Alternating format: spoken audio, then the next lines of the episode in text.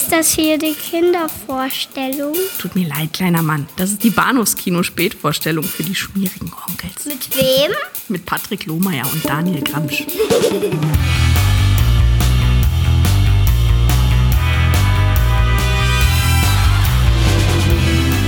Did you ever wonder what it would be like to be one of the last people on Earth? We're talking ghost town! Who would you see? There's What would you do? Hey, I'm sorry if the end of the world makes me a little nervous. Where would you go? The stars are up ahead. Well, get ready to find out because the comet is coming into your orbit. The legal drinking age is now 10, but you will need ID. Let's be real.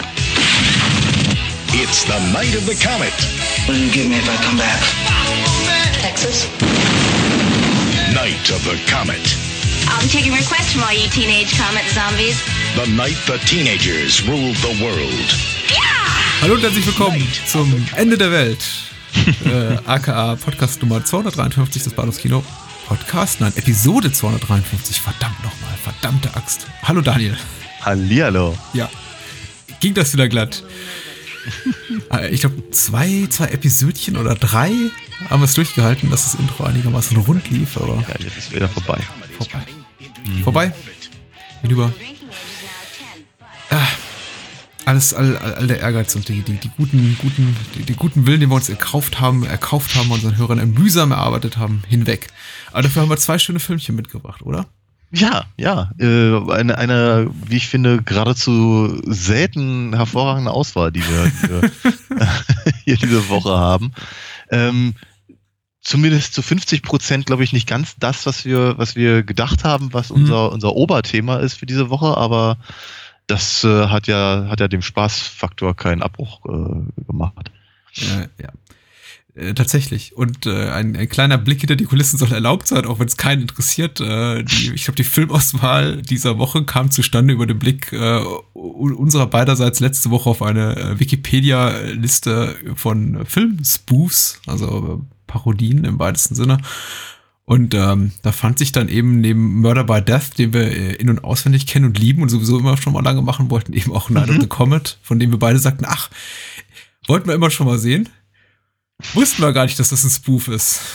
Ja, Dann, dann passt das ja wunderbar. Ja. nun, Nun ja. so kann man sich da noch manchmal irren, nicht wahr? Er passt schon irgendwie darauf, äh, werden wir gleich zu sprechen kommen, vielleicht aber nicht in diesem Subgenre, in dem ihn dieser uns unbekannte Wikipedia-Editor dort gepackt hat. Äh, wir beginnen auf jeden Fall mit äh, Murder by Death von aus dem Jahr 1976, zu Deutsch äh, Eine Leiche zum Dessert. Mhm. Schöner deutscher Titel. Ja. Ja. Ich finde auch. Ich habe ich hab, ich hab durch den deutschen Titel den ständig irgendwie früher äh, mit dem, mit dem Hitchcock-Film ähm, äh, verwechselt. Die, Mit Rope. Oh, okay. Den dafür eine Leiche. Cocktail für eine Leiche. Cocktail für eine Leiche, Entschuldigung, ja. Aber trotzdem, ja, Cocktail, Dessert. Cocktail passt sehr gut zum Dessert.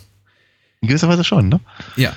Äh, Leiche zum Dessert? Gibt es überhaupt sowas wie Dessert in dem Film? Nein. Wenn es nicht mal einen Ich meine, Hauptgang das gibt ja nicht mal richtig Essen. Ja, das frage ich mich eben auch. Tatsächlich ist das was etwas, was mich umtrieb und eine Erinnerung, die wieder so mir hochgekrochen ist, als ich den Film jetzt nach, nach, nach vielen, vielen Jahren erstmals wieder sah. Ich habe ihn als Kind und Jugendlicher im Dutzend geguckt, wenn nicht sogar mehr. Also das, ich, ich glaube, ohne Übertragung kann ich sagen, ich habe den Film schon 20 oder 30 Mal schon gesehen, so im Alter Ja, zwischen wenigstens, 8 und 18.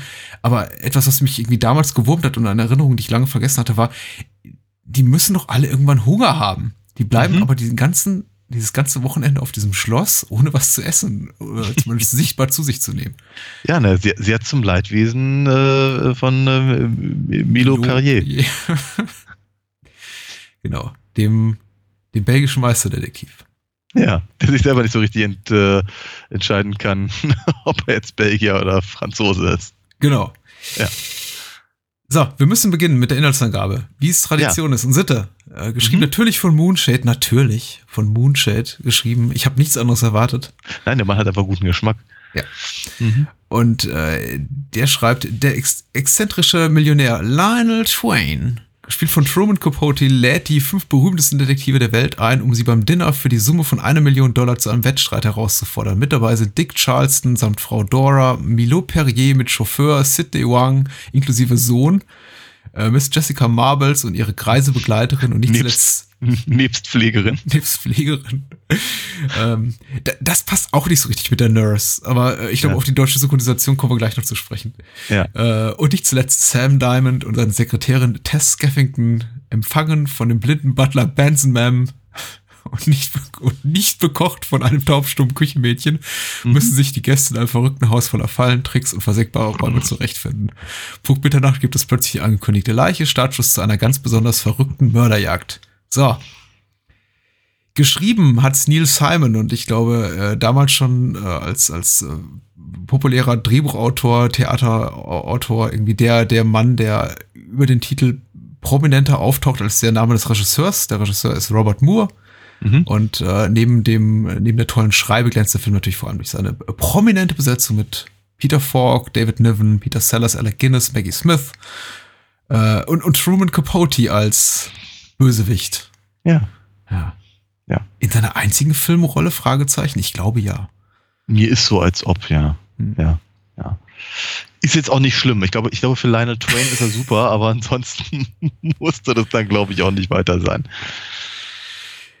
Deine persönliche Geschichte mit der Leiche zu Dessert. In, äh, schon im Kindergarten geguckt oder etwas später? Ja, fast, fast. Äh, Ich, ich habe den, glaube ich, recht früh gesehen, ja. Ähm, Du hättest ihn theoretisch im Kino sehen können. Rein ja, habe ich, ja, habe ich aber nicht.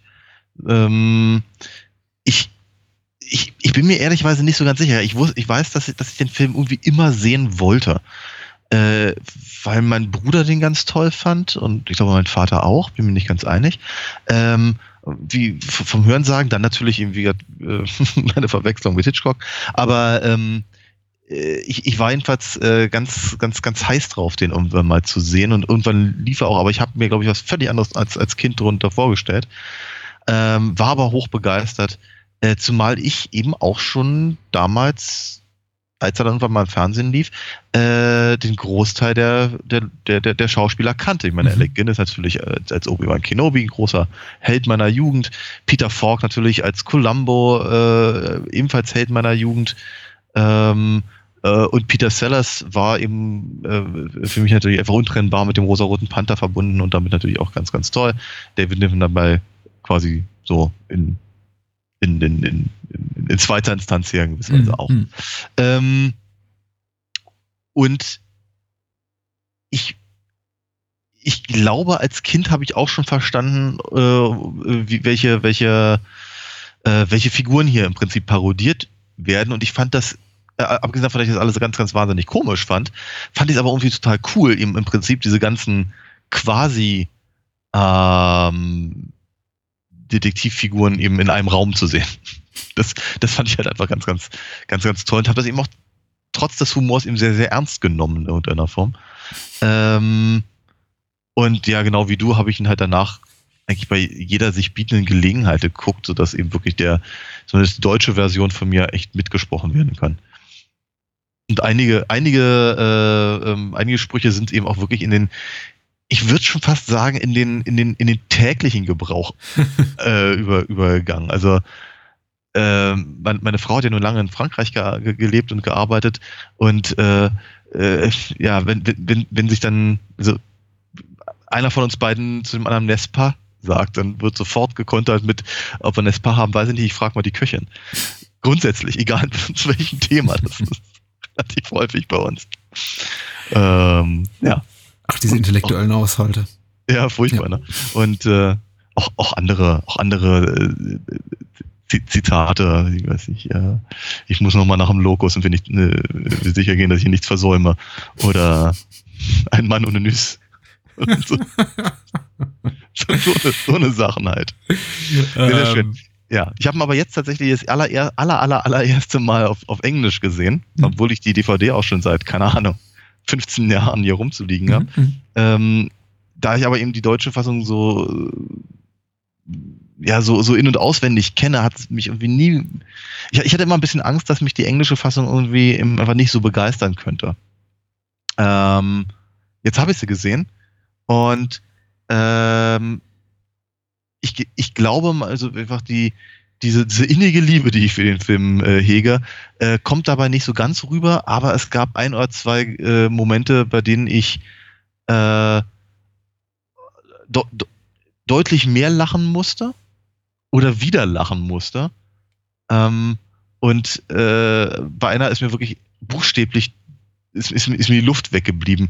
Weil äh, den, den, den, den James Sir Benson Mum äh, Dialog kenne ich natürlich und ich fand den immer total lustig, aber je öfter man den hört, umso weniger lustig wird er eben auch. Und jetzt zum ersten Mal zu hören, dass der, dass der Vater von James Sir eben nicht, nicht, äh, nicht seltsam heißt, sondern Howard, fand ich, fand ich halt einfach so komisch. Das ist wirklich, ich habe einen Moment Schnappatmung bekommen. Wirklich gut. ja.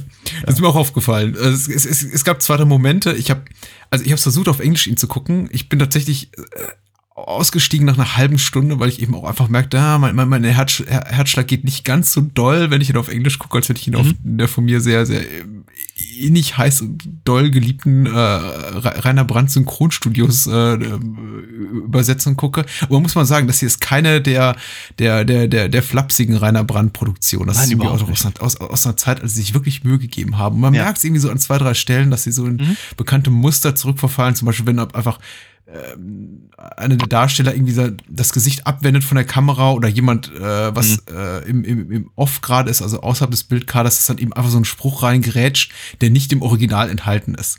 Und ich glaube, wenn man so ein bisschen Gespür dafür hat, dann merkt man auch die Stellen, an denen das Ja. der Fall ist. Aber davon abgesehen, Xing ähm, zum Beispiel. ja, weit- weitgehend werketreu, muss man sagen. Und Ja. äh, wenn eben Wortspiele nicht funktionierten, in der deutschen, in der englischen Fassung auf die deutsche übertragen, hat man sich dann eben auch was, was, was, was Neues einfallen lassen. Mhm. Und äh, ja, es gibt so äh, wirklich, gab für mich zwei, drei Highlights in der englischsprachigen Fassung, deren Untertitel ich dann hab mitlaufen lassen, irgendwann und wieder auf die deutsche Fassung gewechselt bin.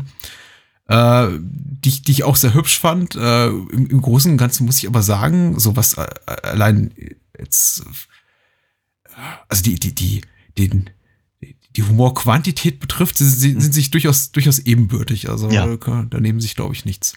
Nee, absolut, absolut. Aber, aber äh, dennoch hat der, hat der, äh, hat die deutsche Synchro hat eben einfach ein paar ganz hervorragende Formulierungen. Also äh, Harald Junke als Synchronsprecher von Peter Falk ist einfach ziemlich großartig und mit seinem mit seinem mit seinem Kaugummi-Englisch äh, oder äh, Kaugummi-Akzent vielmehr mit englischem Einschlag ähm, ist ist schon ist schon ziemlich großartig und wie halt wenn, wenn, wenn er, wenn der Peter Falk auf Englisch sagt, im I'm going to the can, Ja. dann ist es halt irgendwie, dann ist es halt so ein, so ein, so ein, so ein, so ein typischer Bogey-Slang.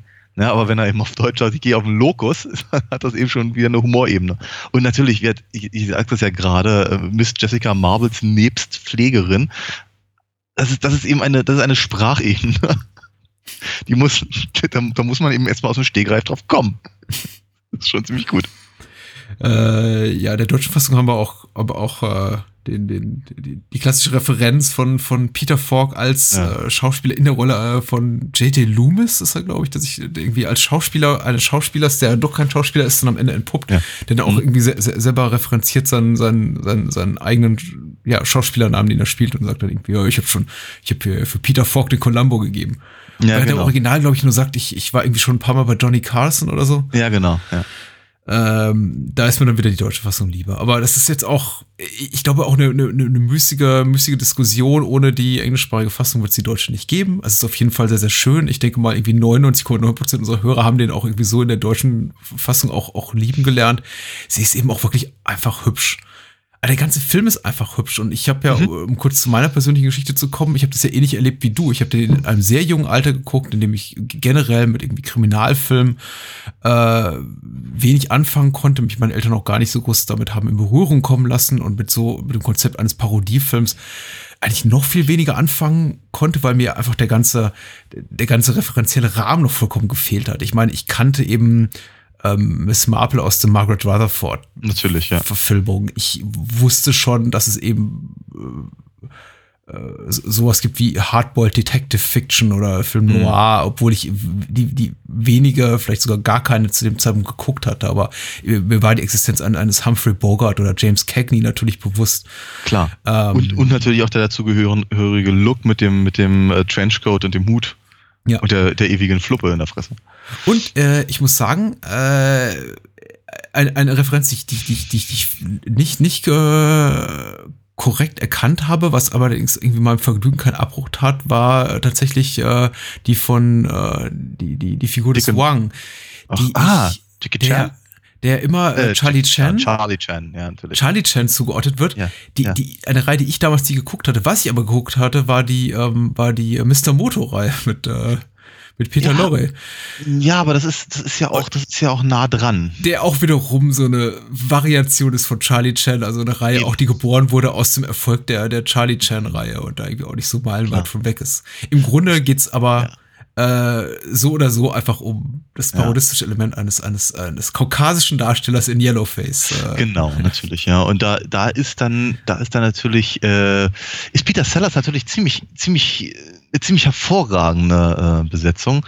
Ich habe, also Neil Simon hatte, hatte gesagt, dass sie eigentlich wohl Orson Welles haben wollten. Mhm. Ähm, was auch schön gewesen wäre, rein durch die Statur. Ähm, Mhm. aber, aber Peter Sellers ist natürlich, ähm, also vor allem im englischsprachigen Raum eben durch seine, seine vielen verschiedenen ähm, Akzente, Imitationen, Stimmen verstellten Figuren äh, sehr, sehr, sehr, sehr viel, sehr viel passender natürlich genau für diese, für diese Form der, der, der absurden Darstellung äh, ähm, halt äh, prädestiniert gewesen. Ja. Mhm. Es ist ja das, was, was ich interessant finde, weil äh, sie das irgendwie, also diesen, diesen Aspekt von Peter Sellers äh, Humor haben sie in den deutschen Filmen oder in den deutschen Fassungen der Filme nie wirklich richtig rausgearbeitet. Vielleicht mit Ausnahme von, von Dr. Strangelove, wo sie ihm dann eben auch drei unterschiedliche Synchronstimmen gegeben haben. Aber ansonsten, also wenn, wenn Georg Tomalla ihn gesprochen hat, dann war das immer Georg Tomalla. ähm, weißt du, wer hier spricht? Ist das auch Tomala oder? Nee, ist nicht Tomalla. Ich glaube, es ist ähm, ähm, Jürgen Thormann. Hm. Würde ich jetzt denken. Also so, so, so, so klang es. Ich meine, der Film ist äh, 14, na, wie alt ist er jetzt? F- f- 50 Jahre alt? Nee, 14. Nein, fast, ja, nein, nicht ganz. Von 76 ist er. Ja. Also ist er 42 Jahre alt. 42 Äh, ist eine schöne Zahl. Ne? Ich finde mich auch. Ähm, genau, und ähm, von daher, ich meine, jetzt ist Thormann irgendwas Ende 80. Hm. Mit 40 könnte seine Stimme noch etwas höher geklungen haben. Und wenn er sie verstellt. Also für, für mich klang es an einigen Stellen einfach durch die Betonung so ein bisschen wie, wie, wie, wie, wie, wie Thormann. Hm. Ähm, David Niven hat natürlich in in der deutschen Fassung seine, seine reguläre Synchronstimme. Ähm, ja, und bei den anderen fällt es, glaube ich, nicht so wirklich, wirklich weiter ins Gewicht, wer, wer sie spricht. Ähm, das, das Figurengespann, mit dem ich am meisten Probleme hatte, es zuzuordnen, einfach weil ich die Filme, die Filmreihen äh, Mhm. äh, mit Spätzeit äh, überhaupt kennengelernt habe, waren halt Dick und Dora. Weil ich halt Nick und Nora aus den Dynamant-Filmen im erst, keine Ahnung, da war ich vielleicht 15 oder sowas, äh, habe hab ich die das erste Mal wahrgenommen. Ähm, von daher habe ich halt erstmals David Niven und Maggie Smith erkannt. Maggie Smith kannte ich in aus, äh, was weiß ich, magere Zeiten oder sowas. Ähm, macht aber nichts, weil David Niven macht David Niven und da ist er ziemlich großartig drin.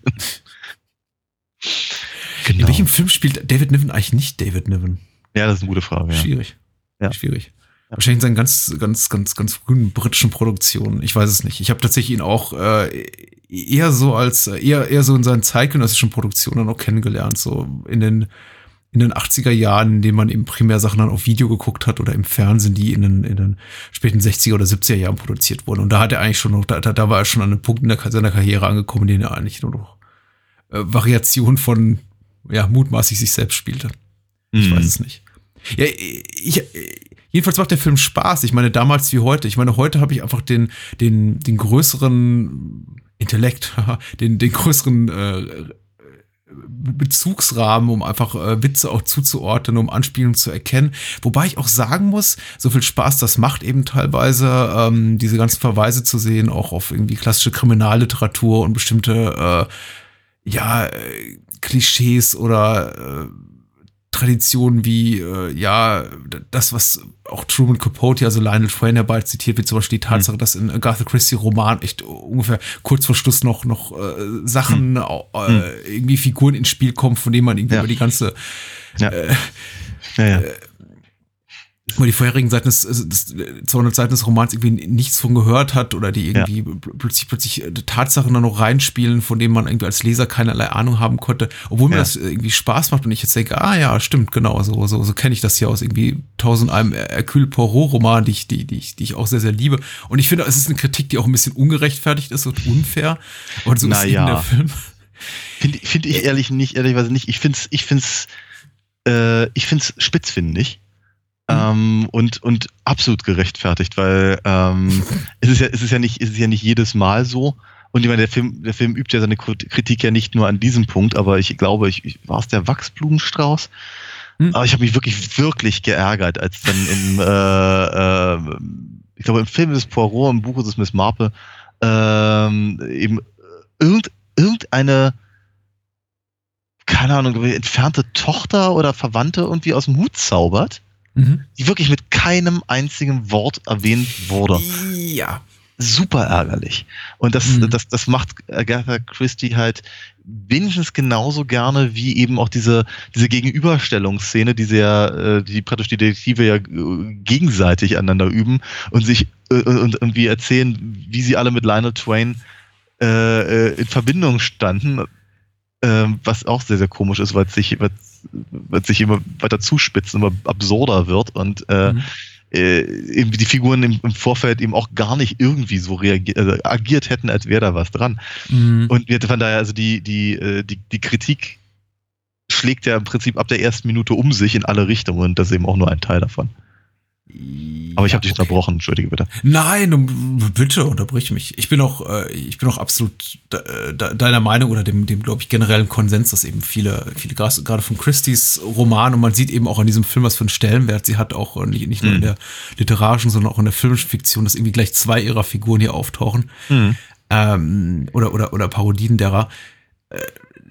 Dass sie eben großen Stellenwert hat und dass man eben auch sich darauf geeinigt hat, dass irgendwie so und so in der Regel so eine Agatha Christie Roman abläuft. Das ist auch oft der Fall. Ich, ich denke generell als, als Fan, ich habe ungefähr 30, 35 ihrer Bücher gelesen. Sie mhm. ist schon sehr, sehr vielfältig. Und gerade wenn man so auf irgendwie ihre stärkste Zeit blickt, so Mitte der 20er, sag ich mal, bis Ende der 30er, ja. äh, variiert sie ihr eigenes Format sehr, sehr, sehr stark, bis wirklich an, an, an vielen Punkten nichts mehr davon wirklich übrig bleibt. Sie hat einfach einige literarische Formen auch ins Spiel gebracht. Ich meine, auch abseits von, von Marple und, und Poirot mit äh, mhm. And Then There Were None. Mhm. Ein brillanter Kriminalroman, der jetzt irgendwie, glaube ich, auch gerade neu verfilmt wird. Okay. Oder zu dem es, glaube ich, eine Miniserie gibt, die irgendwie letztes Jahr rauskam. Ich muss noch mal gucken. Auf jeden Fall mhm. irgendwie auch alles, eines der, der meistgespielten Stücke in London. Es ist, äh, die, die, die, der, sie, sie ist schon sehr stark und ich finde es so ein bisschen schade, sie irgendwie auf das zu reduzieren. Dieses irgendwie versammeln uns jetzt alle mal in einem Saal und haben dann mhm. irgendwie mhm. und, und lösen dann, wer der Täter ist, was irgendwie mhm. auch ein auch, ein, auch, auch, auch eine Spielart ihrer, ihrer eigenen Formel ist, die, ja, die sie ja spätestens mit, mit, mit, mit Mord im Orient Express total mhm. zum, zum ins Absurde übersteigert. Mhm. Äh, und ist okay, aber ich meine, die Kritik ist, ist, ist durchaus gerechtfertigt, auch irgendwie an den anderen Figuren. Es ist halt irgendwie, sie, sie verlassen sich eben alle auf ihr Gimmick oder ihre, ihre bestimmte Art und Weise, ihren, ihren äh, ihr Alleinstellungsmerkmal. Ihr Alleinstellungsmerkmal, genau. Ihr USP. Wie wir taffen Leute aus dem Marketing das nennen. äh, und das ist ja auch durchaus, ist ja auch durchaus gerechtfertigt. Ich glaube, äh, da spielt ja auch nicht spielt ja auch nicht wahrscheinlich ein gering, äh, geringer Teil einfach mit rein, dass der Film eben auch 1976 äh, produziert wurde und eben nicht 2018. Ich glaube, hm. wir würden heute sehr viel wohlwollender auf vieles zurückblicken. Weil ich ja. glaube, 76 noch irgendwie vieles sehr viel frischer war. Man hat doch nicht irgendwie einfach die, die 50, 60, 70 Jahre Distanz äh, hinter sich gebracht zum eben äh, zum, zum klassischen Film Noir oder zu den ganzen damals sehr, sehr äh, populären äh, Peter Ustinov Poirot-Adaptionen vor Albert Finney und Margaret Rutherford als Miss Marple und äh, das mhm. war eben alles damals auch sehr ja, sehr, sehr im, im aktuellen popkulturellen Zeitgeist irgendwie verhaftet und irgendwie deswegen auch äh, freigegeben für Ja. Parodien wie diese eben hier. Na, na, ja, natürlich. Ich meine, äh, dieses äh, gerade eben äh, Fi- Finney und Ustinovs ähm, ähm, Poirot-Verfilmungen sind ja eben genauso wie Murder by Death äh, eben auch so eine Versammlung von Stars. Mhm. Ja, und ähm, vielleicht, vielleicht ist deswegen eben auch diese Art der, der, Auflösung oder diese Art des, des äh, ähm, detektiven Spiels äh, so ins kulturelle Bewusstsein eingegangen, weil eben natürlich, das ist einfach, weil das ist einfach genau die Gelegenheit, um viele bekannte Schauspieler und Sp- Schauspielerinnen zu versammeln, die alle im Prinzip tragende Rollen haben. Ne? Und, und jeder, jeder, jeder hat wenigstens eine Szene, in der er brillieren darf, Mhm. weil jeder ist ja zum irgendeinem Zeitpunkt innerhalb der Geschichte mal auch ein bisschen verdächtig. Ja. Und ähm, das ist natürlich, äh, das, das, das, das, äh, das, äh, so, so, so, sowas lässt sich ja kein Michael York und kein Sean Connery ähm, äh, und äh, äh, keine Geraldine Chaplin und wie sie alle hießen, äh, entgehen, nicht wahr?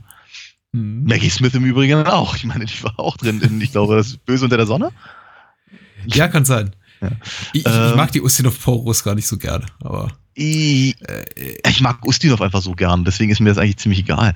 Aber äh, sagen wir mal, ich, also die, die beiden, die beiden ähm, Kino-Ustinov-Poros, die finde ich ziemlich gut. Das, was er dann später fürs Fernsehen gemacht hat, nicht mehr so. Mhm. Ähm, aber ähm, genau, jedenfalls, also wir, im Prinzip ist, ist das ist halt so ein, das ist ein äh, so eine Art Eventfilm. Ne? Ja, wo, na klar. Wo, wo, wo, wo findet man eben so viele Stars auf einem Haufen?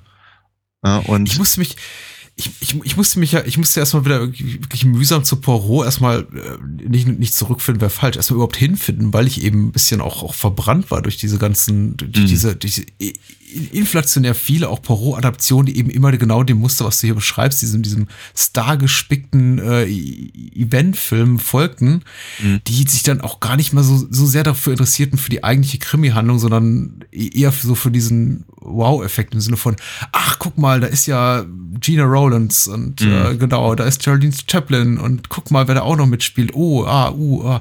Mhm. Es ist, äh, die Romane sind ja doch du durchaus anders. Also ich meine, Mhm. da, da liest man das eben nicht so mit. Kann man natürlich gerne, wenn, wenn, man will. Man sieht dann aber auch irgendwie ganz schnell, abgesehen davon, dass sie eben auch oft sehr, sehr in, in, in einige Mal in High Society Kreisen spielen, ist dann natürlich, gibt's natürlich keine, keine, nicht diese, diese, diese, diesen Glamour und diesen Glanz, Mhm. äh, wie, Mhm. wie, wie in den Peter Ustinov-Adaptionen zum Beispiel. nee, klar. Die, ähm, die, die David Suchet-Reihe da, Adaption, ich Mhm. weiß nicht, für ITV, ich, ich habe die komplett geguckt. Ich habe irgendwann mal das Boxset gekauft und irgendwie von hinten bis vorne weggeguckt, die paar 70 äh, Fernsehfilme, die es da gibt. Ist Mhm. wirklich hervorragend. Also wer wirklich marginales Interesse hat, auch nur an, an irgendwie Krimis, äh, Whodunits, äh, Mhm. britischer Bauart, dem seien die wirklich heiß und innig ans Herz gelegt. Mhm. Das ist eine Mhm. fantastische Reihe. Hm. Ich, ich, mocht, ich mochte ja immer diese, was, was, was, BBC, diese BBC-Reihe ähm, mit, was, Joan Hickson, Mhm. glaube ich, ja. Was, was, in, was in, den, in, den, in den ausgehenden 80ern, die, die, die fand ich halt immer sehr sympathisch. Äh, so, deutlich, deutlich mehr als, ähm, als die Margaret Rutherford-Filme, wobei ich die, die, die prinzipiell mag. Ich finde die ja lustig. Ich mag Margaret Rutherford. Aber ähm, eben wird die, ja, die, die, diese BBC-Serie fand ich halt einfach, äh, mh, ich weiß irgendwie knackiger. Ähm, Zurück zu eine Leiche zu das. völlig, völlig richtig. Aber darauf wollte ich eigentlich im Prinzip hinaus. Dass natürlich eben einfach durch diese, durch diese Art dieses äh, Eventfilms, dieses äh, des Exzessiven, ne, ich meine, keine Ahnung, zehn Jahre oder 15 Jahre vorher äh, äh, wurden die ganzen Sandalenfilme gemacht oder, oder andere äh, äh, großen äh, Nummern und, und natürlich einfach die ganzen Western-Geschichten und sonst irgendwas. Mhm. Und dann kamen irgendwann eben solche Filme eben auch zuhauf. Und ich habe ich hab ja immer das, das Gefühl, wenn ein Genre durchschaut wird vom Publikum und das Publikum im Prinzip genau weiß, was kommt und eigentlich keine großen Erwartungen mehr hat, äh, geht, komm, kommen erst die Parodien und dann geht das Interesse zurück. Mhm. Und naja, Prinzip ist das auch hier so gewesen, denn die, die äh, wird äh, eine Leiche zum Dessert, hat eben nun mal ziemlich genau erkannt zu dem Zeitpunkt, wie eben das funktioniert, parodiert das eben auch eben selbst auf Besetzungsebene. Ähm, und so richtig viel kam dann ja nicht mehr, außer eben, naja, ich weiß nicht, wann die Ustinov-Sachen waren, die gingen, glaube ich, noch schon noch rein in die 80er, In die 80er, aber danach, definitiv. aber dann, aber dann äh, kamen eben vor allem dann die, die Fernsehserien, die sich dann eben darauf wieder genauer bezogen haben. Genauso wie was ich Mhm. Sherlock Holmes äh, dann eben auch ähm, weg, wegging von diesem, von der, von der 20. Verfilmung, weiß nicht, der, des, des, des Hundes der Baskervilles und sowas. Mhm. Ja. Äh, es ist, äh, ich bin ja der Meinung, es, es, es gibt sehr viel Gutes, äh, also wir reden jetzt viel über, über Christie und, und wenig über, über über die anderen literarischen Vorlagen, aber ich, ich, ich denke auch, dass gerade was irgendwie was Christie und, und ihre, ihre Figuren da, Poirot und Marvel betrifft, irgendwie im Fernsehen, glaube ich, auch ganz gut aufgehoben sind. Hm. Weil im Grunde ist es kein, ist es kein, kein Star, Star-Power getriebenes Format, äh, Genre, dass das irgendwie Whodunits, dass ich irgendwie do- dort irgendwie im Kino sehen muss, sondern es eignet sich wunderbar für, für 50, 60, vielleicht 90-minütige TV-Specials und äh, Hm. du, du hast absolut recht, in dem Moment, in dem eben irgendwie Poirot aus dem Kino verschwand, kam er irgendwie äh, bei, äh, kam er, kam er im Fernsehen an auf ITV. Das war Ende der 80er, 88, 89 begann die David Suchet-Reihe und die haben ja fortgeführt über fast über, über 30 Jahre, glaube ich, bis sie alle abgefilmt hatten. Hm. Und die haben wirklich äh, Poirot komplett gemacht, bis da wirklich nichts mehr übrig war, inklusive der Kurzgeschichten. ähm, und dafür eignet sich wunderbar. Also, und ich mag die Reihe wirklich sehr gerne. Aber zurück zu leicht zum Dessert. Ich habe eben, äh, weiß ich, glaube ich, vielleicht schon angedeutet, aber vielleicht noch nicht ausdrücklich gesagt habe, äh, es machte eben mir auch als Kind Spaß, den Film zu gucken, ohne eben diesen ganzen Referenzrahmen zu haben, einfach weil die, die Szenen einfach sehr lustig waren. Weil der Elch an der Wand, äh, die Kuh an der Wand so lustig war. Weil, ähm, und die hat mich damals schon amüsiert, aber ich muss jetzt sagen, bei der, bei der Wiedersichtung vor, vor zwei, drei Tagen sind mir, sind mir wirklich im, fast irgendwie die Brocken aus dem Gesicht gefallen bei äh, Peter Fox äh, äh, Sam Diamonds Monolog über, über, über die fetten Kellnerinnen. das ist, und ähm, so, ich bin kein großer David Niven-Fan, aber er ist so perfekt in dieser Szene, irgendwie, wie, wie einfach dort irgendwie wortlos steht und ähm, ich glaube, nur einmal den Mund öffnet und sowas sagt wie in der deutschen Fassung, sagen Sie bloß. Große, fette Kellnerin. Äh, Du hast dich gelebt. Äh, äh, ich, oh Gott, ich, ich, äh, ich, ich möchte ungern irgendwie was nachsprechen, aber äh, ich, ich, ich tendiere dazu. Weil man es eben so oft gesehen hat. Es ist ein wund, wund, wunderbarer Monolog und überhaupt muss ich sagen, hatte ich äh, jetzt, das hat sich wirklich so in meiner, in meiner Wahrnehmung stark geändert. Damals, glaube ich, hauptsächlich Spaß an, an Wang und äh, Poirot, auch so ein bisschen bei den, den beiden äh, akzentgetriebenen Figuren, weil mich, glaube ich, einfach auch die, auch, auch die Sprache irgendwie an, anmacht und die Tatsache, dass sie eben äh, in einem lustigen Dialekt sprechen. Und äh, das allein ist irgendwie schon Und, und sie sind für sie mich sind Humor. natürlich- Und sie sind natürlich sehr, sehr expressiv. Ja, Ich meine, Humorvoll macht. Aber jetzt hatte ich wirklich am meisten Spaß an Sam Diamond, um den Satz so kurz Ja. zu Ende zu bringen. Ja, ja, ja. Äh, ähm, absolut, absolut richtig. Also ich finde, also äh, wir Peter, Peter Sellers Yellowface hatten wir ja vorhin schon mal ganz kurz erwähnt und ich denke mal, ihm wird als Parodie auch absolut, absolut äh, richtig und auf den Punkt. Es ist natürlich trotzdem, also heu- heutzutage ist es, ja, wie soll ich sagen, es, es berührt mich schon ein bisschen unangenehm. Ähm, auch wenn es natürlich, es ist einfach so, so überkandidelt mit den Hasenzähnen und der, und den, und dem, dem, dem, keine Ahnung, dem, dem, dem schlechten Make-up über den Augen und äh, dieser, dieser, dieser Kutte, die er dann, dann, dann, dann trägt Ja. und so. Ähm, ja, das ist halt einfach so, so ins, ins, ins, ins Übermäßige getrieben, ähm, dass es eben, also wir sagen, dass, dass, dass man fehlende politically correctness da einfach gar nicht anwenden kann als Argument. Ähm, aber es ist trotzdem ein bisschen irr. Und äh, äh, äh, Sellers hat ja vier Jahre später nochmal Fu Manchu gespielt. echt, ja? Ja, ja. Äh, das, das, das, das boshafte Spiel ist Dr. Fu Manchu. Es hat eine, eine Parodie auch auf die äh, alten Fu Manchu äh, Serials, äh, die, die, die alten Romane und irgendwie alten Adaptionen, unter anderem Christopher Lee. Ich glaube, über einen haben wir auch mal gesprochen. Ja. Aber ist eben wirklich. Der, der ist unangenehm tatsächlich. Den würde ich niemandem empfehlen. Nicht zuletzt, Mhm. weil irgendwie Peter Sellers sehr, sehr müde wirkt. Ich glaube, der kam irgendwie ein paar Monate vor seinem Tod auch in die Kinos. Okay. Äh, ja. Ähm, und ich meine, wie die, dieses, ähm, dieses, äh, dieses, dieses, dieses angeschwulte Verhältnis zwischen äh, Perrier und seinem, seinem Chauffeur Hm. Marcel, also James, James Cromwell, äh, fand ich ihm als Kind auch unglaublich komisch. Heute denke ich auch irgendwie, äh, äh, naja, also es, es, es, es gibt so ein paar niedliche Szenen, die wenn eben Marcel ihm irgendwie äh, mit einem angefeuchteten Taschentuch irgendwie im Gesicht rumfuchtelt oder sowas, das fand ich irgendwie ganz, ganz, ganz niedlich. Aber ähm, ansonsten ja schwierig, Schwi schwierige. Ähm, Habe ich gar nicht so wahrgenommen. Ja, ich, ich schon. sie beide schon so, äh, Hm? also sie, sie, sie legen sich zwar, äh, ich glaube, gegen Ende des Films legen sich zwar irgendwie nebeneinander ins Bett, sind aber dann Ja. doch irgendwie beide, äh, weiß ich nicht, ja doch, äh, äh, ja, äh, Poirot bzw. Perrier ist noch nicht im Out of the Closet offenbar.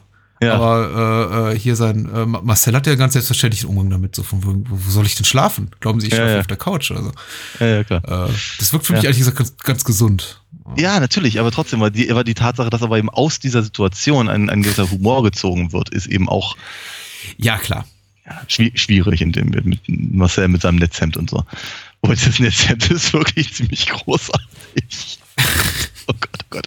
Ähm, genau. Nee, aber ach, also was, was, was ich, was ich eben auch äh, diesmal, also abgesehen davon, dass Peter Falk einfach wirklich ziemlich brillant ist, ähm, äh, wa- was, was ich eben auch sehr, sehr komisch fand, waren einfach so die kleinen, kleinen Wortgefechtchen, die sich eben David Niven und Maggie Smith lie liefern. Mhm. Und dieses, dieses sehr, sehr, sehr höfliche Gezicke im Prinzip. Meistens auf Kosten von Maggie Smith wohlgemerkt, aber ähm, das äh, auch, auch, auch, auch sehr, sehr, sehr, sehr schön. Und ja, die, auch, auch hier wieder, jeder, jeder hat so eine seine eigene kleine Vignette, die eben sich sehr, sehr genau auf, ähm, auf die Ansätze in deren Filmen halt beziehen. Mhm. Ähm, wirklich, ich, es ist rein, rein inhaltlich, also was, also quasi der, der, der Kriminalfall ist natürlich Mumpitz, Mhm. aber, aber diese ganzen Kleinigkeiten und äh, Ach, was für ein guter Film. Alec Guinness ist ein toller Toter. ja, auf jeden Äh. Fall. Ich, ich, ich, ich, ich liebe diese Szene, in der, in der sie äh, sein, seine Kleidung finden. in der eben auch noch das, das, das, das, Hemd, das Hemd noch im Jackett steckt und die, die Fliege noch um, um den Hals ist. Aber, der, aber die Ich Leiche bin mir sicher, damals wie heute, dass sich äh, Alec Guinness hat, hat dubeln lassen für die Szene, in der er nackt am Tisch sitzt. Das ist nicht Alec Guinness und man sieht auch sein, sein Gesicht nicht mehr. Ich glaube, da hat man dann einfach, da hat Alec Guinness auch gesagt, weil er dem, äh, zu dem Zeitpunkt ja auch schon nicht mehr der Jüngste war, nee, ich setze mich jetzt nicht äh, äh, einen ganzen Drehtag an diesen Tisch und äh, häng da irgendwie nackt vorne Kopf über. Naja, aber wenn sie seinen. Kopf hochnehmen, dann, dann ist es auf jeden Fall. Alec Da hat er auch noch Kleidung an. In nee, dem Moment, in dem er nackt ist, äh, heb, heb, heben sie seinen Kopf ja auch nicht mehr an. stimmt, hast du recht, ja. Hast du recht. Nee, ich habe schon drauf geachtet, weil ich darauf gewartet habe. Ich dachte, na, Ja, ja. na, ze zeigen Sie ihn noch? Nee, nee. Der arme Statist.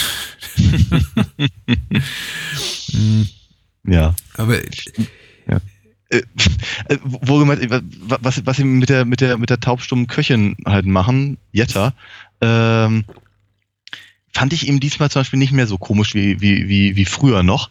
Finde aber trotzdem, dass die Szene vor allem durch, durch Alec Guinness funktioniert, weil er die eben so unglaublich bierernst spielt. ja, das stimmt. Er ist auf jeden Fall, ich, ich wollte gerade sagen, eigentlich perfekter Straight Guy, äh, aber sie sind irgendwie beide straight. So Mhm. straight, wie es irgendwie geht. Und, und, und, und furztrocken. Ich finde es auch einigermaßen lustig, auch nicht mehr so lustig wie eins, aber ich weiß nicht, ob ich sie damals irgendwie schon gut fand. Der, der Gag auf jeden Fall, also der Payoff am Ende, die, die, die, die, die Pointe, dass irgendwie sie Hm. hinter allem steckt oder Hm. äh, nicht, nicht, nicht ihre Figur, aber zumindest Hm. die als, also die, die Dame Mhm. ist äh, auf jeden Fall ein guter. Mhm. Dieses, äh, die- dieser, dieser Double Reveal, wie sagt man das auf Deutsch? Keine Ahnung, aber, Enttarnung. aber, aber es ist, aber es ist, es ist nicht so ein, ein, ein Triple Review im Prinzip. Wenn er, Ja, es ist, Auch, auch das, auch das zum Beispiel. Ich, ich, vergesse das halt immer so gerne, weil ich, weil ich alle Guinness halt meistens eben, naja, vor allem als Obi-Wan Kenobi oder eben, äh, äh, eben jetzt hier als, als äh, James Benzemam äh, halt da wahrnehme. Ähm, oder, oder neulich halt als hier Prinz Faisal äh, Ja. in, in ich wollte gerade sagen, da gibt es ja auch noch ein paar Aber- andere Sachen. Aber das, aber, aber, das, aber dass er eben ja auch so ein, auch so ein, so ein, so ein sehr, sehr, sehr wandelbarer äh, Schauspieler war, der eben auch gerne in Filmen gespielt hat mit, mit wandelbaren Charakteren. Siehe Ladykillers. Ähm, äh, ist, ist, ist mir immer gar nicht so, ist mir immer gar nicht so bewusst, aber einfach diese, diese kurzen drei, vier Minuten, in der er von, von jedem äh, Detektiv eine neue, eine neue Persönlichkeit angedichtet bekommt und sofort darauf reagiert und sich dann halt so benimmt wie eben auf einmal ein Anwalt oder eben die, die, die, die Tochter von Lionel Twain oder sonst irgendwas. Das ist einfach sehr, sehr schön. Und äh, ja, erschreckend überzeugend. Ach. Schön. Ich mag den Schön, das Film. war. Ja, Ja. ich auch. Ah, mh. wir müssen noch über, über was reden. Ja, wir müssen noch über was anderes reden, ja. Ja, über den 13. April. Ja. Lass noch mal kurz anteasern. Äh, Was machen wir denn? Wir gehen ins Kino. Wir, gehen ins Kino. Wir, wir nehmen euch alle mit. Hey. äh, ja, Filmrauschpalast Morbid, äh, 13. April, ist ein Freitag, Freitag der 13. Ach, wie passend, um 22 Uhr geht's los. Und zwar haben wir mit den, äh, mit den, ich glaube, Kindern vom Bahnhofskino, ich sage immer, ich glaube, natürlich weiß ich's, mit, mit den äh, beiden netten Herren, äh, Leonardo und Mattis, äh, die eine, eine schöne Filmreise seit über einem Jahr kuratieren, in denen sie irgendwie abseitiges, äh, dreckiges, trashiges, das darf man hier ruhig mal sagen, teilweise auch B-moviges Genre-Kino zeigen äh, gemeinsam eine kleine Filmauswahl getroffen und werden diese eben am 13.04. im Filmrauschpalast Moabit äh, präsentieren. Und die drei Filme sind, Headliner des Abends ist Running, Running Man. Man. Genau. Yeah. Äh, in der auch hier, ich glaube, relativ wunderbaren deutschen Synchronfassung für alle von uns, die mit Anis äh, deutscher Stimme aufgewachsen sind, ein, ein, ein, ein wohliges Wiedersehen, hoffentlich, äh, als äh, Trost für diejenigen, die sagen, oh, guck nur Film im Original. Äh, gibt's das dann eben auch original von äh, 35 Millimeter, also eine echte Ko äh, Filmkopie von Anno dazumals. Das ist natürlich schon mal ganz toll. Ähm, gefolgt von Brian Trenchard Smiths äh, Turkey Shoot. Ebenfalls äh, dem Motiv des Abends Menschenjagd, Survival-Film folgend. Äh, äh, tolle Exploitation-Produktion von Oh je, Mene, 1980, 78. Auf jeden Fall ein großer Spaß und wir schließen den Abend ab. Dann spät in der Nacht, nach äh, äh, acht bis zehn Biere und, und, und, und Schnäpse später, dann irgendwann tief in der Nacht mal gucken, wie, wie lange wir das durchhalten. Dann mit äh, Graf Zarow, Genie des Bösen, The Most Dangerous Game von Ernest B. Shortsack, äh, dem äh, Granddaddy des, ja, dieses Subgenres des Survival-Films. Auch äh, ein, ein, ein verdienter Klassiker, ich glaube aus dem Jahr 31. Uralt, uralt. Ja, aber bestimmt, bestimmt lohnenswert, den auch mal, auch mal ganz groß zu sehen. Und äh, uns kann man dann auch ganz groß sehen. Wir werden am Anfang ein paar Minuten äh, das Publikum bespaßen und danach unsere Fresse halten, äh, euch den Film gucken lassen. Aber wir werden vermutlich in der Woche danach über die Filme reden. Oh ja. Nicht nur vermutlich, definitiv. Das wird, äh, wird interessant. Äh, ich, ich, bin, ich, ich bin gespannt darauf, wie, wie unsere Erinnerung schwindet, äh, je später der Abend wird. Und äh, wir werden wahrscheinlich noch ein relativ intensives Gespräch haben über Running Man und dann äh, zunehmend ähm, unsere Erinnerungen preisgeben, dem, ja, dem Suff und der, der, einfach der, der, der Tiefe der Nacht. Mal gucken. Mm. Alright. Äh, ich habe es ja bereits äh, in der Einführung gesagt. Wir sprechen über die Nacht des Komöten. So? Englisch, äh, Komöten. Äh, wortwörtlich übersetzt. Äh, Im Deutschen natürlich nur äh, de, der Komet, beziehungsweise auch, äh, ich, ich glaube, äh, aufgetaucht in einigen, äh, seitens einiger Flyer als Deadly Impact, Komet des Todes Aha. was jetzt so die Tonalität des Films auch nicht ganz trifft. Im Original so oder so Night of the Comet. Der Regisseur ist äh, Tom Eberhardt, ein äh, nicht, nicht One-Hit-Wonder, denn er hat irgendwie noch äh, so in seiner Filmografie mh, mh, gar nicht so wenig stehen, aber eben auch viele TV-Produktionen äh, und äh, unter anderem äh, äh, die, die, die heißgeliebte äh, äh, Kurt Russell-Komödie Captain Ron. Ach du Scheiße. Ach du Scheiße, genau. Aber ich glaube, äh, das hier, also äh, Night of the Comet ist so der Film, für den er immer noch geliebt wird. Zumindest in sehr ja, kleinen, kleinen Kreisen, Kennerkreisen, möchte ich mal sagen. Ja. Äh, in den Hauptrollen Robert Beltron, äh, Cap äh, hier Commander Chakotay aus das, äh, Voyager. Daher kannte ich ihn. Danke, dass du mir gesagt hast. Ich hätte natürlich auch nachgucken Natürlich. können, aber ja, Mensch, Chakotay. Ja. Chakotay, äh, Catherine Mary Stewart äh, und Kelly Maroney und äh, in einer kleineren Rolle als Wissenschaftlerin äh, äh, Roger Corman, Liebling, Stammbesetzung Mary Voronoff als, äh, ich glaube, irgendwas Audrey? White heißt ihre. Audrey. White, ja. Ja. Und äh, wir lesen kurz die Inhaltsangabe, diesmal nicht von Moonshade, sondern geschrieben von Mali. Und Mali schreibt hier, alle paar Millionen Jahre wieder. Ein Komet, der zuletzt zur Zeit der Dinosaurier an der Erde vorbeizog, ist wieder da. Die Menschheit feiert das Ereignis, doch der Schweif des Kometen streift die Erde und vernichtet fast augenblicklich die gesamte Menschheit. Die meisten zerfallen zu rotem Staub, einige mutieren zu Zombies, nur wenige Menschen überstehen die Katastrophe unbeschadet. Unter den Überlebenden sind die Geschwister Regina und Samantha. Die beiden kämpfen sich mit einem weiteren Überlebenden durch Los Angeles, als wären die Zombies nicht schon Bedrohung genug, trachtet ihnen auch noch eine Gruppe überlebender Wissenschaftler auf der Suche nach einem Heilmittel nach dem Leben.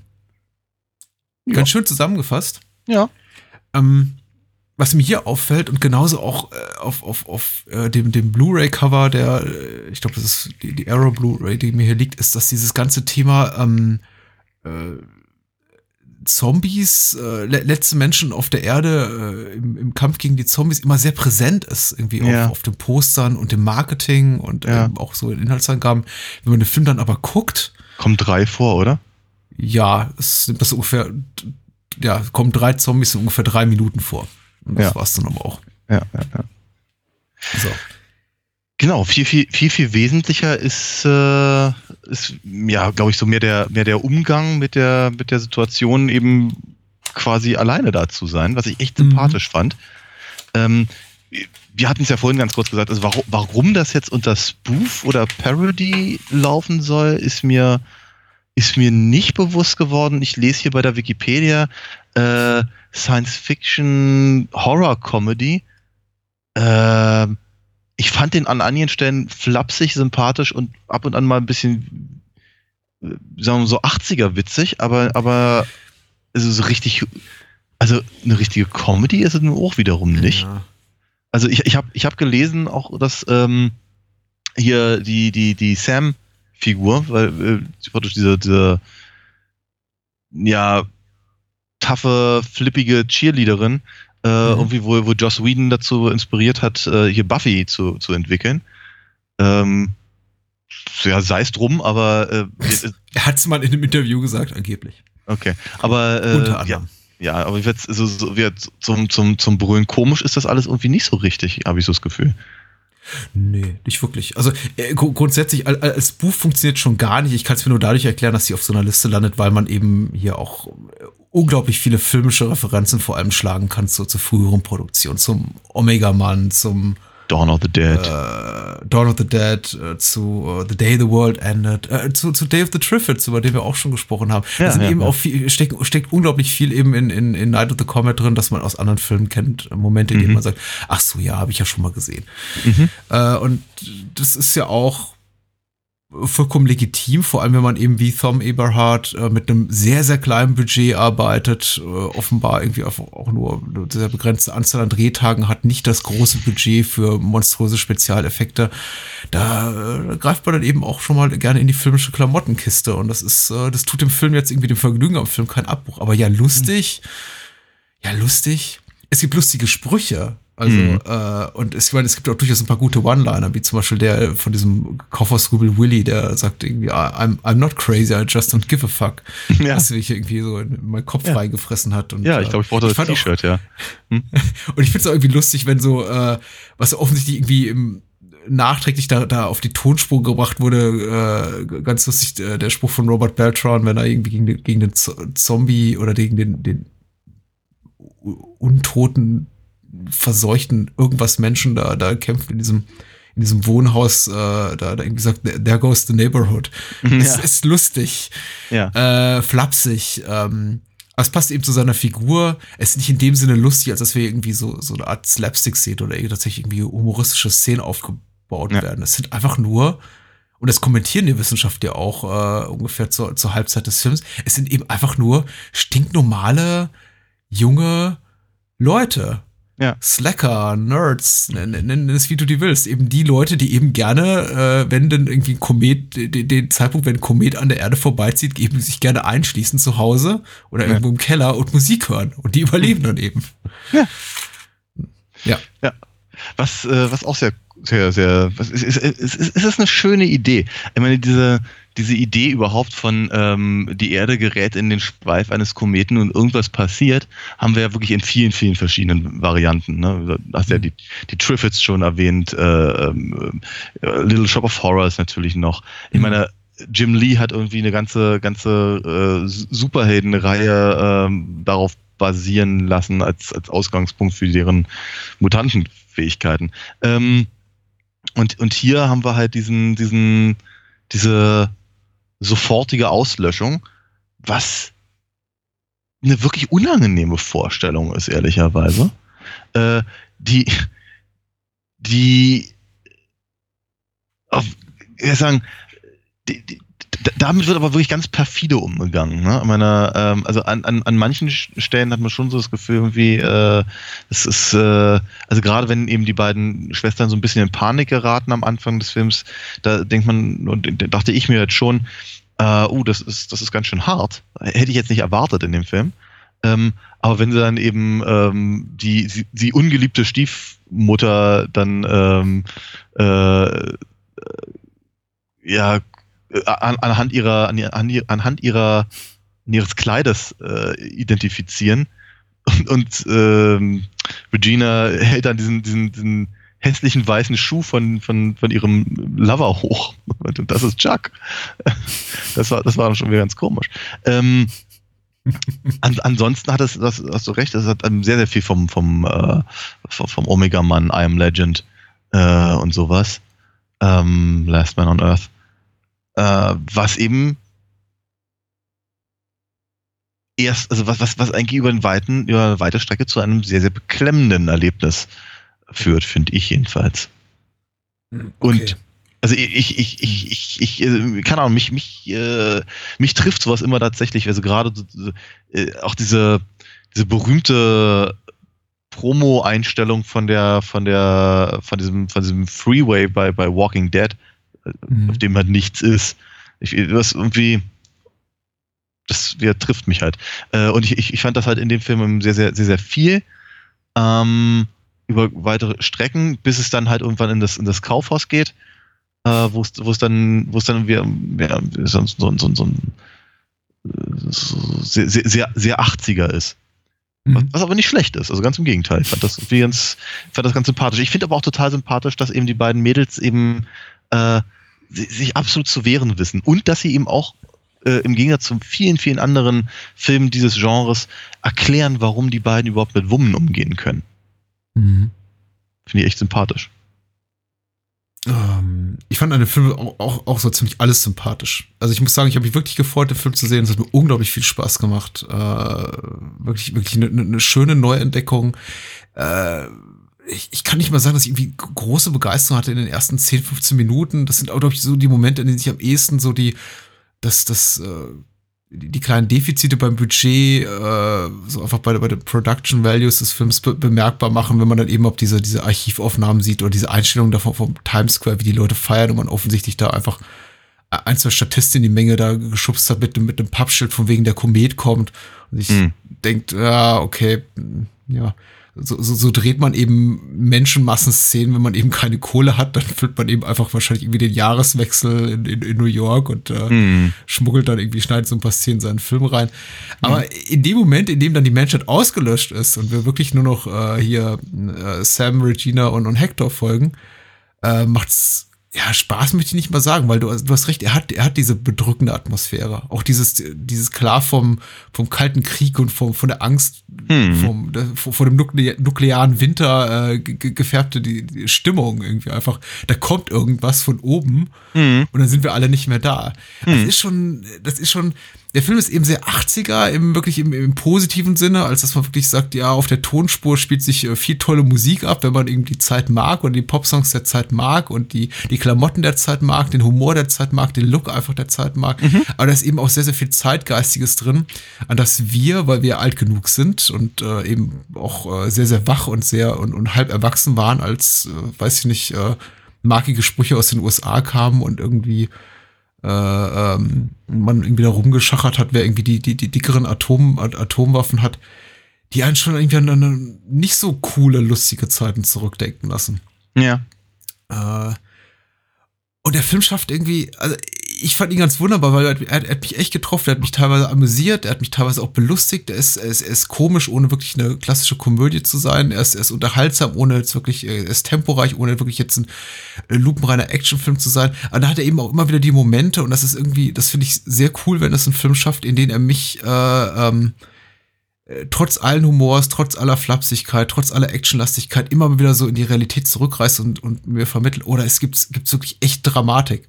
Hm. Ich habe das gestern wieder erlebt. Ich habe gestern Little Big Man geguckt, den, den, den Arthur Penn-Film mit Ja, Dustin schön, ja. Hoffman, der ja auch über, der, der, von dem, der, ich erwähne ihn, weil ich weiß, dass du ihn eben auch sehr, sehr liebst. Und, Ja. und der, der auch zu weiten Teilen irgendwie eine, eine, eine reinrassige Komödie ist. Und dann immer Hm. wieder Momente hat, wo es einem fast das Herz zerreißt. Ja. Ja. Äh, ja, ja. wie, wie ein. Schlag trifft. Und das schafft eben der Komet in etwas kleinerem Maß eben auch sehr gut.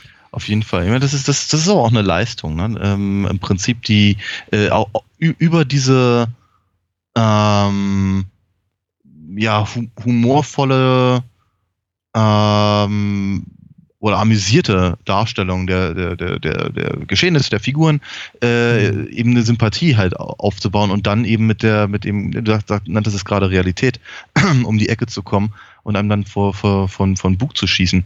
Ähm, mir ging es zum Beispiel auch so, ich fand das sehr, sehr clever tatsächlich, war eine wirklich schöne Idee, äh, die ganze Geschichte mit dem, mit dem, mit der, mit dem Radiosender.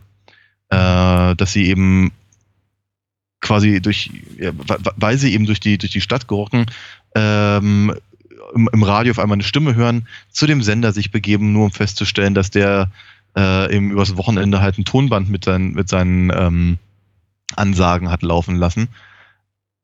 Ähm, ja, ist eben auch ein ganz, wiederum wieder eine sehr perfide, sehr perfide Nummer. Genauso, gen, genauso wie halt auch die, die, die, die dieses, dieses, dieses Spiel mit den, ähm, äh, mit den Wissenschaftlern, ne? dass man halt wie quasi dazu verleitet wird zu glauben, dass die Wissenschaftler äh, keine Ahnung, vielleicht so was ähnliches wie ein, wie ein Auffanghort bieten für weitere Überlebende äh, und dann eben an einer, an einem, an einem, an einer, einer Heilmöglichkeit arbeiten und letztendlich sind die, die wirklich Bösen des Films, wenn man, wenn man, wenn man so möchte, auf jeden Fall verblendet. Ähm, und das Ganze kulminiert dann eben, wie ich finde, halt in dieser Szene, in der dann im Prinzip der, dieser, dieser rötlich-bräunliche Staub der, der, der, Mhm. der Menschheit äh, in, den, in den Gully gespü- gespült wird. Ja, das ist, äh, da, da, da, da hilft dann auch der poppigste 80er-Soundtrack nicht mehr. ähm, ja, aber, aber sehr, sehr schön, sehr, sehr cooler Film, hat mir wirklich gut gefallen. Auf der Tonshow passiert wirklich unglaublich viel, was so äh, also die musikalische Begleitung betrifft. Man hat wirklich das Gefühl, es ist natürlich nicht so, aber so, so, so ein bisschen schleicht sich der Eindruck ein, äh, dass das irgendwie kaum mal äh, da die, die Musik stillsteht. Eigentlich, wenn ein, ein Song ausgespielt ist, irgendwie gleich der, der nächste wieder reinkommt, was auch immer wieder, wieder so ein bisschen auch auf dieses dieses erzählerische und auch äh, hier ihr visuelle Motiv des, des Radiosenders einzahlt. Also das, äh, du, du hast ständig hab irgendwelche Pop-Songs, mal mehr, mal weniger gut, die irgendwie aufspielen. Mm.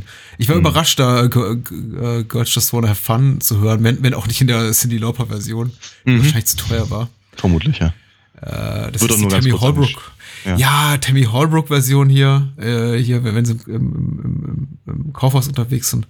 Aber auch äh, irgendwie, das ist sicher irgendwie jetzt auch wahrscheinlich eine, eine Entscheidung, die da irgendwie im Zuge einfach der Popularität des Cindy Lauper Songs getroffen wurde, äh, ge- gefallen, dass man sagt, ja, man will den irgendwo reinspielen. Aber auch die, die, die Songs, die äh, erstmals hier auf dem Film, erstmals hier in dem Film auftauchten, die eben noch nicht keine Charterfolge waren, wie dieses äh, ähm, Learn to Love Again und, und, und hier der John Townsend Song Strong Heart und Living on the Edge. Und irgendwie sind ganz nett. Das sind keine Sachen, die ich mir privat zu Hause anhören würde. Mhm. Aber es, es passt unglaublich gut zu diesem Radiosender-Motiv irgendwie. Das Ja. ist, ist genau die Musik, die äh, ein wahrscheinlich Hector, wenn er irgendwie mit seinem, mit, mit seinem, mit seinem, mit seinem Cabrio durch, durch, durch LA, LA cruist und irgendwie äh, nach, nach Mädelszucht, die er aufreißen kann, wahrscheinlich im Radio hören würde. Ja, vermutlich. Ja.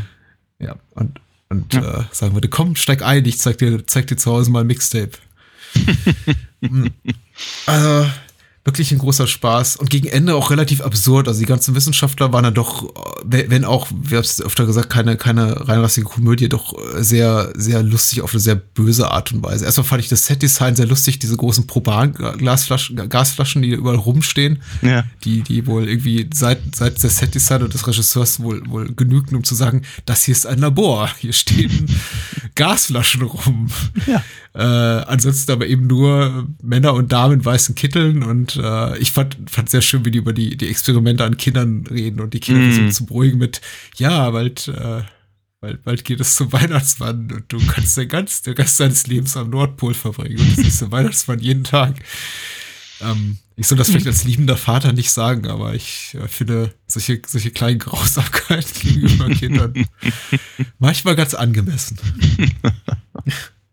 Doch. Ei, wei, ei, wei. Ja. Ohne schöne Pointe, weil äh, eigentlich die, die, die, die Nerds und, und, und Slacker sind die, die die ganze Apokalypse überleben und am Ende kommt der allergrößte von allen und äh, Re- äh, äh, Samantha kriegt Hm. auch noch einen ab. Ja. Ja. Ja. Nett. Und es ist sogar der, der, der, der es, äh, gewagt hat, das Atari-Spiel zu, äh, zu knacken. Wobei ich echt nicht verstanden habe, bitte sehr, wie, wie eigentlich dieses Spiel funktioniert. Es, es scheint ja ein, ein echtes Atari-Spiel gewesen zu sein, aber äh, Mhm. ja. Nee, ich hab's Ja. nicht verstanden. Hm. Da fehlt mir auch äh, das äh, solides Wissen über die, über, über die Videospielhistorie. Doch, schön. Ähm, sehr, sehr schön. Mhm. Könnte, könnte so ein kleiner Lieblingsfilm werden, wenn er, wenn er nicht schon einer ist. Bin, äh, bin, bin, bin, bin sehr glücklich und ich glaube, wir sollten öfter über solche Filme sprechen. Ja, ja, ja. Ja. Bin ich, bin ich, da bin ich ganz Deadly, dir. Deadly Impact, der Tod aus dem All, was soll denn das? Aber, naja. So ist es. Tja. So ist es. Das macht man eben aus solchen Filmen. Was machen wir denn nächste Woche? Nächste Woche, nächst, nächste Woche wird es also geradezu, geradezu schwarz, ja? also Hm. rabenschwarz und und äh, äh, keine keine sympathische Figur nirgendwo. Wir reden über LA Confidential. Sehr schön. Und haben, äh, es gibt gleich Wiedersehen mit James Cromwell. Genau, Äh, unter anderem, ja. Unter anderem. Äh, Star gespickt und äh, ich glaube, wir haben es bereits in unserem Jahresrückblick 97 mal erwähnt. Äh, ein durchaus verdienter, äh, preisgekrönter Noir, über den wir gerne sprechen. Und zum Zweiten sprechen wir über, ich glaube, bis vor kurzem oder immer noch äh, mit einer FSK 18 Freigabe gestraft, das Rattennest, weil für damals, äh, Anfang der 50er Jahre, sehr, sehr harter, harter Tobak, ähm, über den wir auch sprechen, eine Mickey Spillane-Adaption. Genau. Kiss Me Deadly im Original. Äh, auch äh, ganz, ganz noirig und äh, ganz Ja. hardboiled und äh, ich glaube, das wird gut. Ich hoffe. Also ich bin mir eigentlich, eigentlich bin ich mir ziemlich sicher. Mhm. Äh, wer uns schon mal mo- monetäre Vorschusslorbeeren schicken will, dem empfehle ich weiter den Link paypal.me slash Bahnhofskino. Ich weiß, ich verspreche jede Woche den äh, Spendern äh, ausdrücklich zu danken. Äh, diese Woche haben wir keine Spenden erhalten. Ich bin äh, tief, tief bestürzt. Also wenn ihr irgendwo 99 Cent noch liegen habt auf eurem Paypal-Konto, die dahin vegetieren und die keiner mehr braucht, paypal.me slash Bahnhofskino. So. Das war's. Ja, Gut. war eine gute Woche. War, war, war eine gute Woche, waren gute Filme. Nächste Woche machen wir genauso weiter. Das hoffe ich. Also, gute Nacht.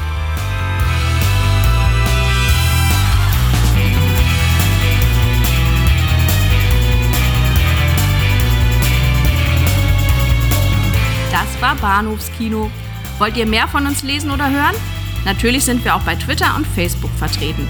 Schickt eure Filmwünsche oder Feedback an patrick.bahnhofskino.com. Und unter alinafox.de findet ihr alles zu den Comics und Hörspielen rund um Daniels Meisterliebin.